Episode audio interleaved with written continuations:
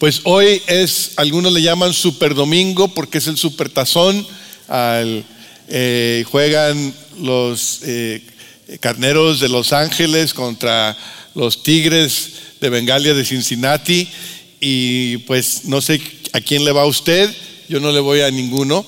Eh, pero se supone que va a haber 70 mil personas que van a llenar ese estadio el día de hoy. 70 mil personas, imagínense ustedes ahí con esa pasión y, gritando y, y, echándole porras a su equipo. 70 mil personas, personas me imagino pudientes, porque el boleto más barato para el Supertazón cuesta 5 mil 822 dólares. Unos han pagado hasta 100 mil dólares por un boleto. 100 mil dólares, imagínense ustedes. 117 millones de personas van a estar viendo el evento por televisión, un poquito más económico.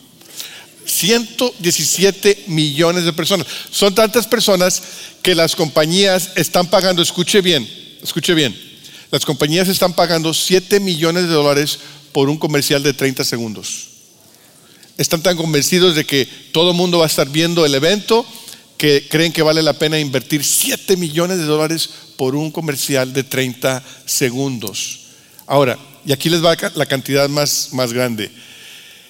Hoy la gente va a apostar 7.6 billones de dólares en quién gana y quién no gana y cuál va a ser el marcador. 7.6 billones de dólares en apuestas.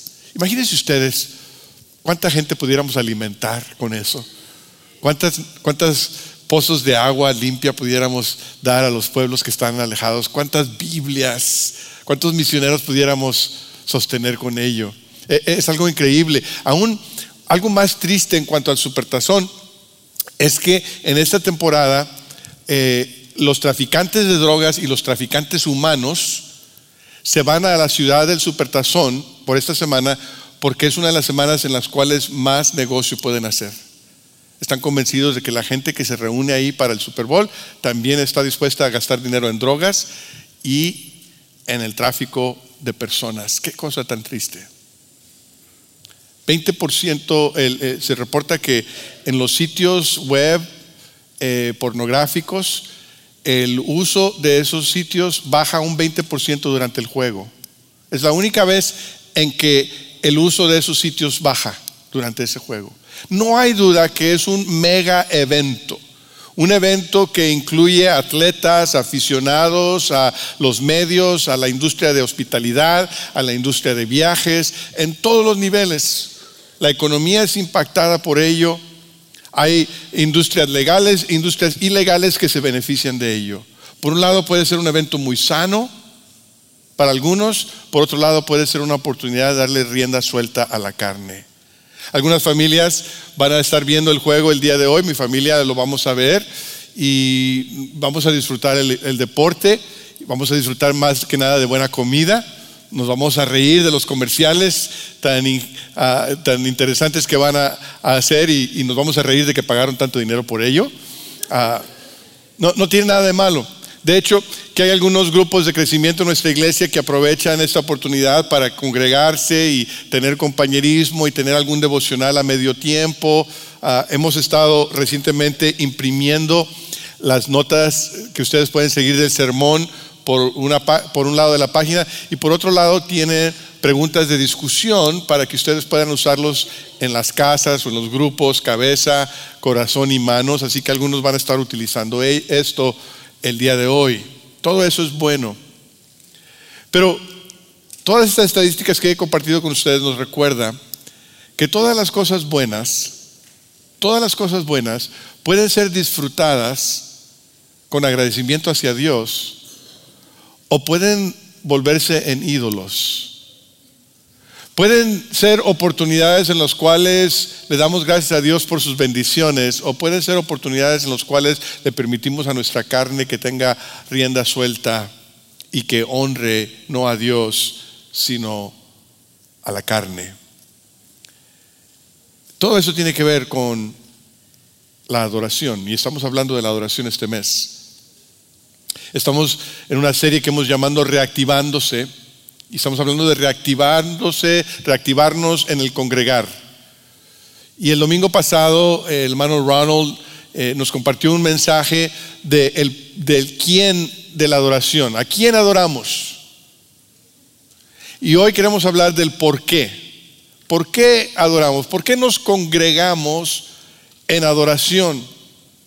Yo quiero llamar su atención a un evento aún mucho más grande que el Supertazón, un evento aún más grande que las Olimpiadas, un evento increíble que será sumamente costoso entrar, pero que tú y yo tenemos la oportunidad de estar allí. Un, evento inolvidable, un, un evento que no te quieres perder. Y está registrado en el libro de Apocalipsis, capítulo 7, versículos 9 al 10. Si quieres buscarlo en tu Biblia conmigo o seguir la lectura con tus oídos o en la pantalla, Apocalipsis capítulo 7, versículos 9 y 10. Y dice la palabra de Dios. Después de esto miré y apareció una multitud tomada de todas las naciones, tribus, pueblos y lenguas. Era tan grande que nadie podía contarla Estaban de pie delante del trono y del cordero, vestidos de túnicas blancas y con ramas de palma en la mano. Gritaban a gran voz, la salvación viene de nuestro Dios que está sentado en el trono y del cordero. Dios le da a Juan una visión de lo que viene, de lo que está por venir. En medio de un momento de persecución para la iglesia del primer siglo, Dios quiere que sepan lo que viene después, cómo van a terminar las cosas.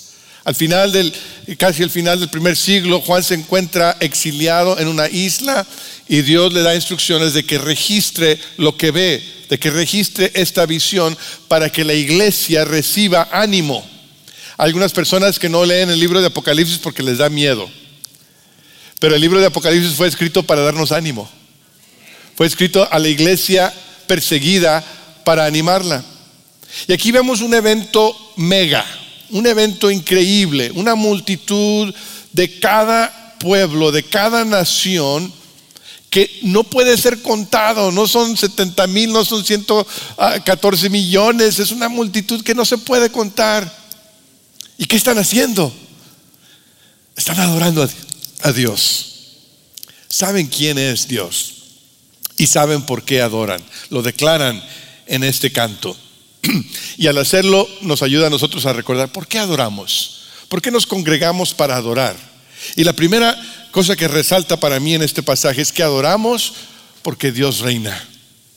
La, multitud que está aquí enfrente del trono está cantando una canción, está gritando eh, eh, a voz alta, la salvación viene de nuestro Dios que está sentado en el trono y del Cordero. Este, este grupo increíble de una multitud que la historia jamás ha visto, adora a Dios porque Dios está en el trono. El libro de Apocalipsis empieza con la revelación de Cristo a Juan y Juan lo, lo registra como el alfa y el omega, el que es, el que era y el que ha de venir, el todopoderoso. Y después el Espíritu le guía a Juan a escribir siete cartas a siete iglesias en Asia. Y Juan escribe esas siete cartas. Y después de registrar esas siete cartas, Juan torna su atención al cielo, a lo que va a pasar en el fin de las edades. Y lo primero que él ve es el trono. Es el trono en el cielo. Fíjese lo que dice Apocalipsis 4.1. Dice, después de esto miré y allí en el cielo había una puerta abierta. Y la voz que me había hablado antes con sonido de trompeta me dijo, sube acá, voy a mostrarte lo que tiene que suceder después de esto. Al instante vino sobre mí el Espíritu y vi un trono en el cielo y alguien sentado en el trono. El que estaba sentado tenía un aspecto semejante a una piedra de jaspe y de coralina. Alrededor del trono había un arco iris que se asemejaba a una esmeralda. Versículo 5. Del trono salían relámpagos, estruendos y truenos. Delante del trono ardían siete antorchas de fuego, que son los siete espíritus de Dios, y había algo parecido a un mar de vidrio, como de cristal transparente. Qué cosa tan increíble pudo ver Juan. Qué visión tan inmensa del trono donde Dios está. Y el mensaje es que cualquier cosa que estuviese pasando en la iglesia del primer siglo, cualquier persecución y sufrimiento que estuviesen pasando, lo que necesitaban saber es que Dios está en el trono. Que cualquier cosa que sucedería a la iglesia en los siglos venideros, lo que la iglesia necesita saber es que Dios reina. Hay algunos que tienen mucha curiosidad en cuanto a los eventos de los fines de los tiempos quieren saber la profecía, lo que dice el libro de Apocalipsis, cómo concuerda con los eventos que se están dando en el mundo de hoy. Y todo eso resulta interesante. Pero lo, más importante de la profecía en Apocalipsis es saber que Cristo reina, que Dios está en el trono, ha estado en el trono, sigue en el trono y va a estar en el trono por los siglos de los siglos. Nuestro Dios reina.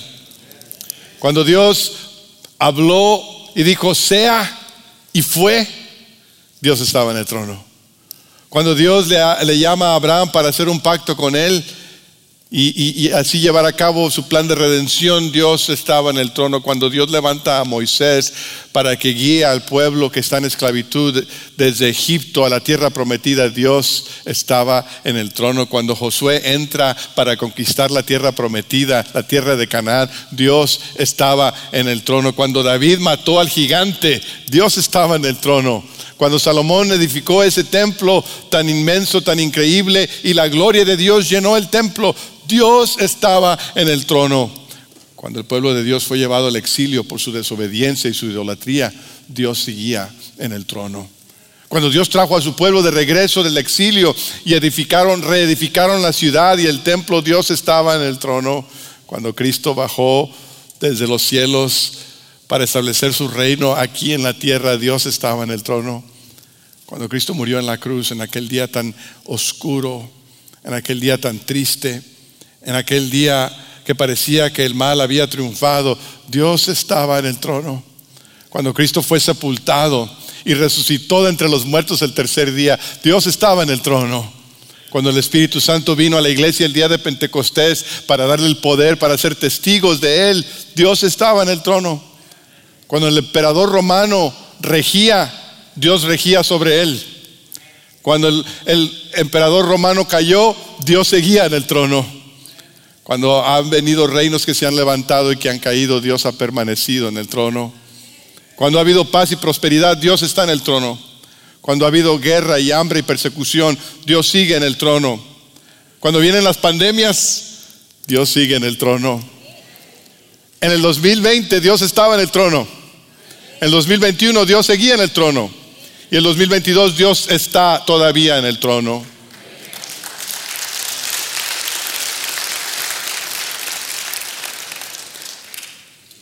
Cuando yo he pasado por los tiempos más difíciles en mi vida, tiempos de quebrantamiento, Dios ha seguido en el trono. Cuando he tropezado y he caído y he estado triste delante del Señor, Dios ha seguido en el trono. Cuando Él me ha levantado y me ha restaurado y me ha encaminado, Él ha seguido en el trono.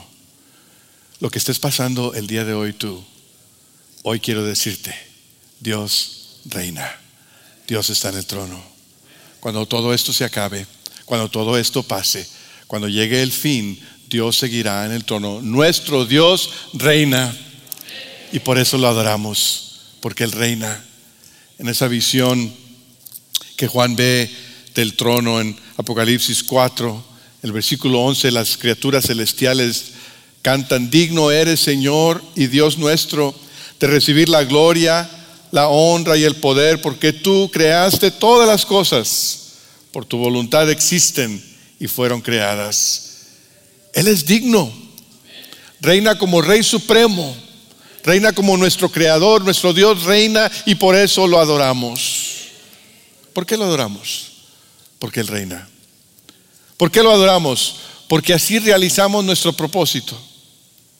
Alguien dijo en Twitter esta semana, cada ser humano es un adorador. La pregunta es, ¿a quién o qué? La pregunta no es si tú y yo somos adoradores o no, la, la pregunta es a quién adoramos.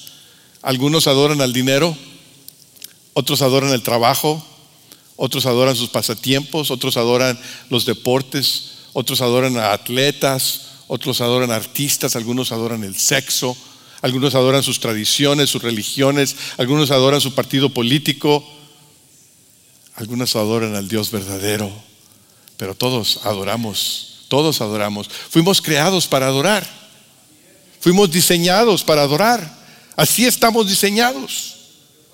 El, el, pájaro está diseñado para volar y por eso vuela, porque así lo diseñó el Señor. Algunos vuelan mejor que otros, pero vuelan. ¿no? Y cuando no vuelan no están haciendo para lo que fueron diseñados. El pez fue diseñado para nadar y pues nada. El león fue diseñado para, para cazar y por eso caza. Y tú y yo fuimos diseñados para adorar. Y por eso adoramos. Algunos adoramos al Dios verdadero, otros adoramos otras cosas, pero adoramos, porque así fuimos diseñados. Yo vengo de un trasfondo presbiteriano por el lado de mi mamá y, los presbiterianos llevan algo que se llama el catecismo Westminster. Y el catecismo hace preguntas. La primera pregunta del catecismo Westminster es, ¿cuál es el fin principal del hombre? En otras palabras, ¿cuál es el propósito principal del hombre, del ser humano? Y la respuesta en el catecismo es, el fin principal del hombre es glorificar a Dios y gozar de Él para siempre. Y es verdad, ese es nuestro propósito. ¿Por qué Dios nos creó? Para glorificarle y para disfrutarlo por siempre. Así fuimos hechos. Y, la visión de Juan lo, lo, lo confirma. Esta multitud está llevando a cabo ese propósito de ser adoradores. En Génesis, en el principio, Dios crea al hombre y a la mujer para que le traigan gloria. Y en el fin de la historia vemos hombres y mujeres que le están adorando. Y nosotros podemos vivir con ese propósito de adorar a Dios o podemos adorar otras cosas. Pero cuando adoramos algo que no es Dios, siempre vamos a quedar vacíos. Siempre vamos a quedar decepcionados. Siempre vamos a quedar con hambre de Dios. El pastor de Park Cities en Dallas dice, Jeff Warren dice, batallamos para decir que no al pecado porque no sabemos o aún no hemos descubierto el mejor sí. Por lo que estamos realmente luchando es la intimidad sin límite con Cristo. Sea lo que sea, Cristo siempre es mejor. Sea lo que sea que, que tu corazón quiera adorar, Cristo siempre es mejor. Yo crecí en en la iglesia, mis papás eran ministros y yo no tenía opción de ir a la iglesia. a mí no me tenían que decir por qué congregarnos, porque yo me tenía que congregar. Eh, cuando, cuando, es más, la iglesia se reunía en nuestra casa, así que ni para dónde correr. Eh, si había servicio, ahí estábamos nosotros de niños y yo era súper inquieto y los servicios se me hacían larguísimos. Y algunos predicadores parecía que predicaban por una eternidad. Y yo inquieto y escribiendo y moviéndome y cuando me aburría le jalaba el chongo a una niña o le daba un puntapié a un niño y después me regañaban. Casi cada vez que había servicio al final había un regaño por algo que hice mal. Íbamos a la iglesia de mi abuelita y me gustaba que en los pasillos eran largos así como estos y yo decía, pues eso está buenísimo para correr y yo pues a correr, ¿no? Y me paraba el diácono y me agarraba del brazo y me decía, en la iglesia no se corre. Y pues y yo me iba por otro lado y corría por el otro lado. Así crecí. Esas fueron mis experiencias. Yo sentí cuando ya iba creciendo que tenía muchas limitaciones, que mis papás eran muy exigentes, me hacían leer la Biblia, me hacían memorizarme versículos, me hacían ir a la iglesia, no me permitían hacer lo que mis amigos hacían, no podía ir a las fiestas que ellos iban, no podía escuchar la música que ellos escuchaban, no podía ver las películas que ellos veían. Y era un, un hogar un poco legalista o un mucho legalista. Y cuando llegué a adolescente dije, no, pues yo voy a buscar lo que yo quiero hacer. Y empecé a, a juntarme con amigos que no me convenían y empecé a hacer cosas que no me convenían y empecé a buscar el significado en, ser aceptado por, por otros chicos y, y, y llegué a la edad de 15 años vacío, vacío. Después de buscar y tratar de llenar ese deseo en mi corazón de, de significado con aquellas cosas que lo- el mundo ofrecía, quedé decepcionado y con lágrimas en mis ojos oré al Señor, le dije, Señor, yo sé que lo que más necesito es Cristo, que lo, mejor es Cristo. Te pido que seas mi Señor. Toma control de mi vida, me entrego, me rindo a ti. Inmediatamente sentí un cambio. Me acuerdo que el siguiente día no leí la Biblia porque mis papás me obligaron a hacerlo, sino porque yo quería leerla. Tenía hambre. No mucho después fui a un retiro de jóvenes, ahí en un lugar que se llama El Retiro, cerca de Matamoros, de- no, de Matamoros, de Montemorelos, perdón.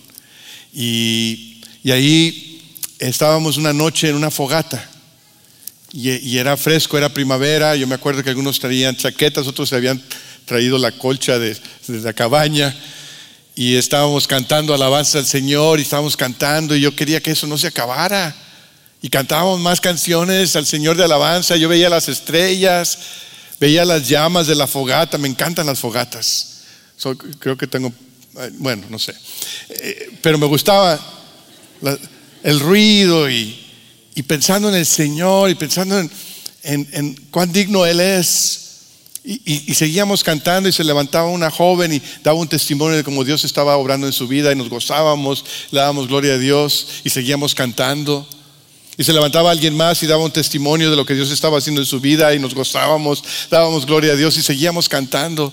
No había horario, no había nadie que nos dijera que teníamos que estar ahí. No- nadie nos estaba forzando a estar ahí, estábamos ahí porque queríamos estar ahí y no queríamos que eso se acabara. Casi nos dio la madrugada. Y yo decía, quiero más, quiero más.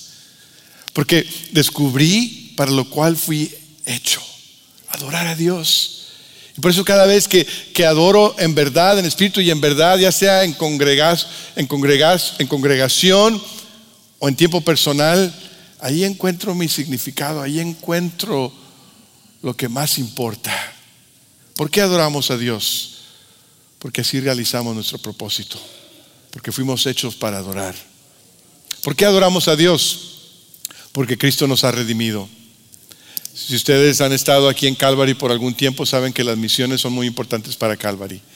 Tenemos, está en nuestra declaración de propósito, tenemos un pastor de tiempo completo, tenemos un equipo en el staff. 20% de nuestro presupuesto va a las misiones. Cuando usted pone un dólar en la ofrenda, 20 centavos van a apoyar la obra de misiones. Tenemos misioneros, tenemos equipos que enviamos como el que comisionamos el día de hoy. Las misiones son importantes para Calvary. Pero alguien ha dicho que las misiones no son el propósito principal de la iglesia. Es más, así es como está la cita. Las misiones no son el propósito principal de la iglesia. La oración sí lo es. Las misiones existen porque la adoración no existe. Ahora, yo estoy de acuerdo con ello. El propósito, desde una perspectiva eterna, el propósito de la iglesia no son las misiones, no es el evangelismo, no es el discipulado. El propósito eterno de la iglesia es la adoración. Cuando se cabe todo, la iglesia termina, aquí nos dice Juan, la iglesia termina no en estudio bíblico, no en un viaje misionero, no, en evangelismo, termina adorando.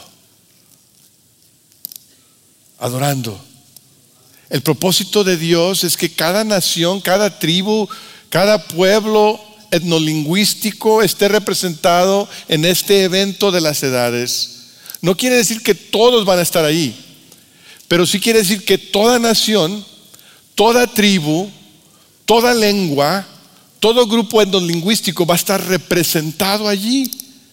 Cuando decimos que las misiones existen porque la adoración no existe, quiere decir que como iglesia aquí y ahora estamos para invitar a cada nación, a cada tribu, a cada lengua, a cada grupo etnolingüístico a venir a ser adoradores del Dios verdadero. Estamos en el año 2022 y todavía hay tribus que no tienen la Biblia en su propio lenguaje. Eso no está bien. Estamos en el año 2022 y todavía hay grupos en los lingüísticos que no saben quién es Cristo. Las misiones existen porque la adoración no existe entre esos grupos. Y hasta que exista tenemos una tarea que hacer de invitar a estos pueblos, a estas personas a venir a conocer al Cristo de la salvación, a venir a cantar este canto de salvación, el canto de los redimidos, que adora al Señor que está en el trono y al Cordero, al Cordero que es Cristo. Cuando Dios hizo la humanidad en el jardín del Edén, los hizo para que fueran adoradores. Y cuando llegó la serpiente, la tentación de la serpiente fue, oye, pero ustedes pueden ser como Dios. No le tienen que dar toda la gloria a Dios. Pueden llevarse un poquito. Pueden ser como Dios. Y, y el hombre y la mujer escogieron desobedecer. Y en ese momento se quebrantó la comunión con Dios. Esa adoración perpetua y perfecta que existía en el principio de la creación terminó y entró el pecado. Y cada ser humano nace con una naturaleza pecaminosa. Cada ser humano nace separado de Dios. Desde, desde el vientre de nuestra madre, desde pequeños, nacimos con una naturaleza humana que nos hace escoger el mal. Nadie nos enseña a desobedecer. Nadie nos enseña a hacer el mal. ¿Saben cómo sé? Porque soy abuelo. Y, tengo un nieto de 19 meses y está luchando con esto, está luchando con su naturaleza humana, ¿no? El otro día su mamá le dijo, tenía un cargador del, reloj eh, enchufado en la pared y su mamá le dijo que no lo tocara y Danielito sabía que no lo debería tocar.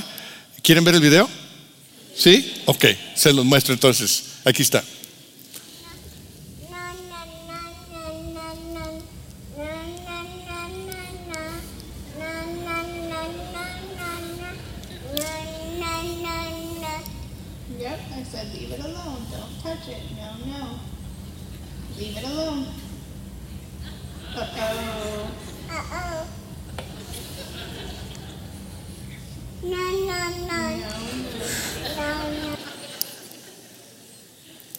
Recuerda a nosotros, ¿verdad?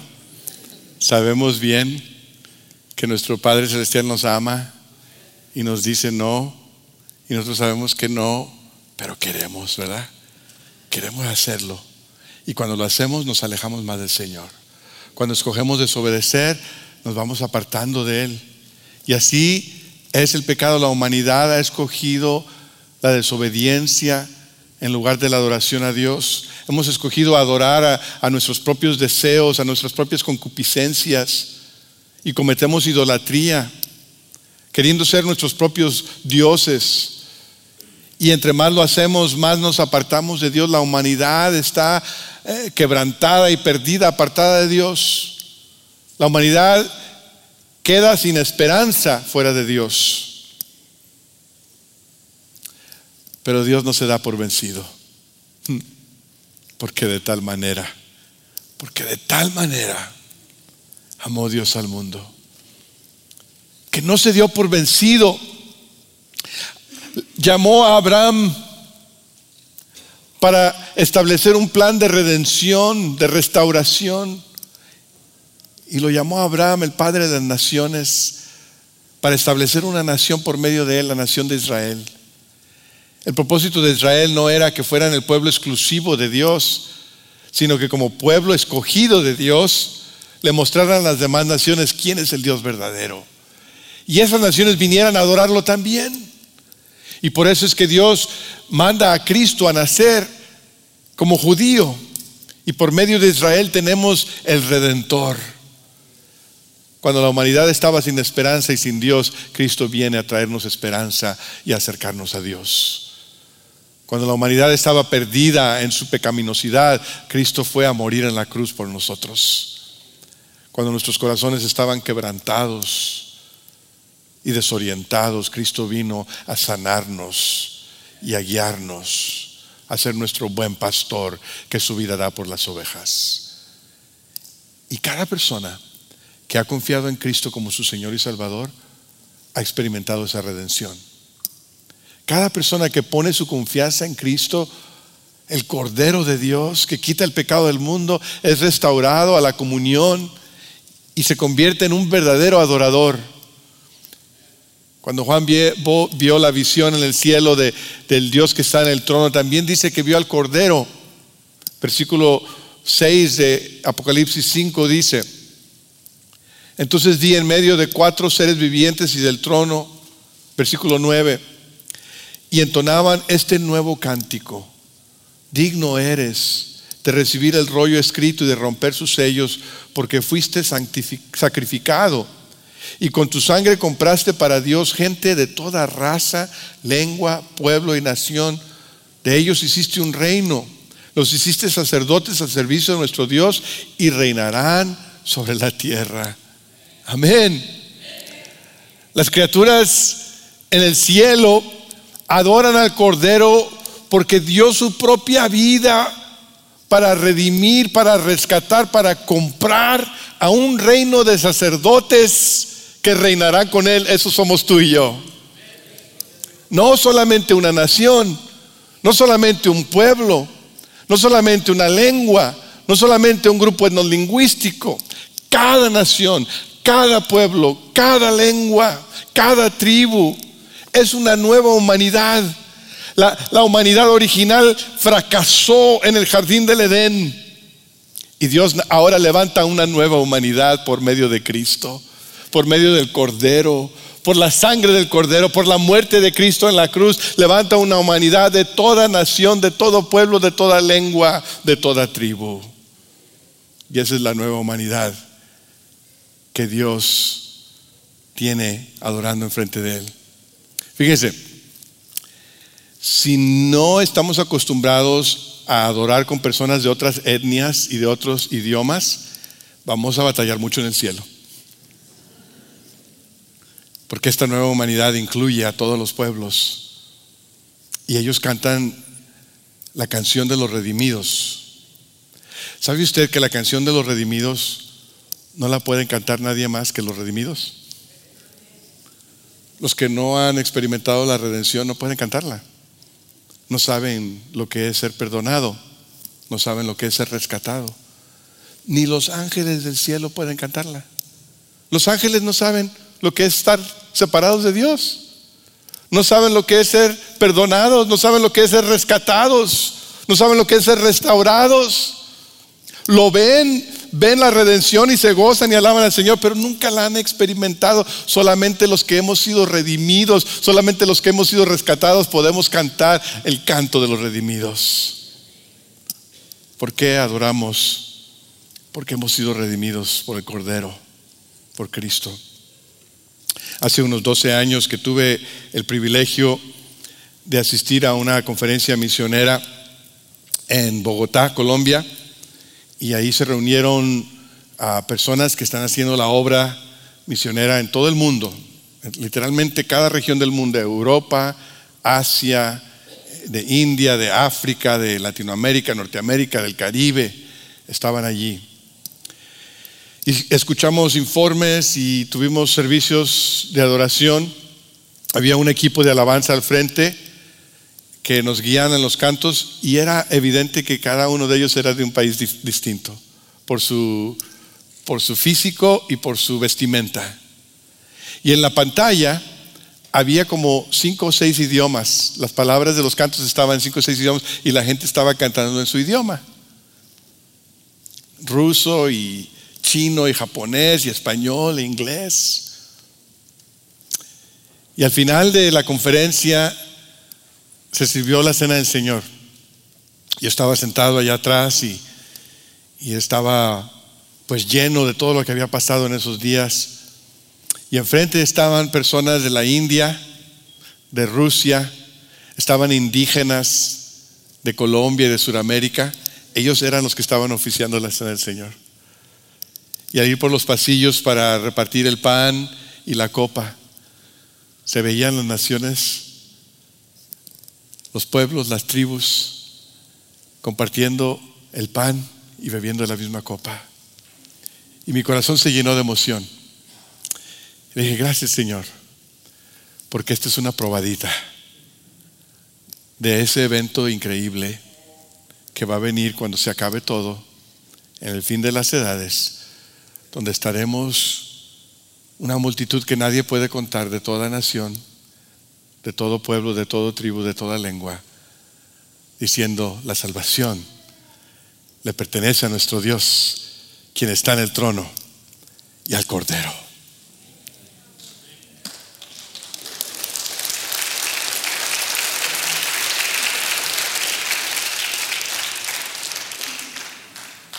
Y hasta ese día la invitación queda abierta para ti y para mí, para venir a ser adoradores.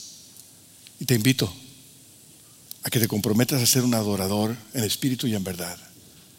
Y que si nunca has experimentado la redención en Cristo, nunca has experimentado su perdón, que hoy digas, hoy voy a entregar mi vida a Cristo, hoy me rindo a Cristo como mi Salvador y mi Señor. Hoy hago mi reservación en ese evento futuro, no me lo pierdo por nada del mundo. Me perderé otros eventos, pero ese no me lo pierdo. Y es más, me voy a asegurar de que voy a llevar a la mayor cantidad de personas posible conmigo. Gracias Señor por tu obra redentora. Gracias porque tú estás en el trono. Te adoramos porque reinas. Te adoramos porque realizamos nuestro propósito. Te adoramos porque tú nos has redimido en Cristo, el Cordero inmolado. Y hoy queremos, Señor, adorarte en espíritu y en verdad en este momento. Queremos adorarte con nuestro compromiso de ser adoradores, de recibir tu redención y de proclamar a Cristo para que otros vengan a adorarle también. Recibe nuestro compromiso, recibe nuestra adoración lo pedimos en Cristo Jesús. Amén. Te invito a ponerte de pie y vamos a adorar al Señor. Puedes adorar por medio de las ofrendas, puedes adorar en oración, puedes adorar en canto. Él es digno, Él es digno. Vamos a proclamarlo.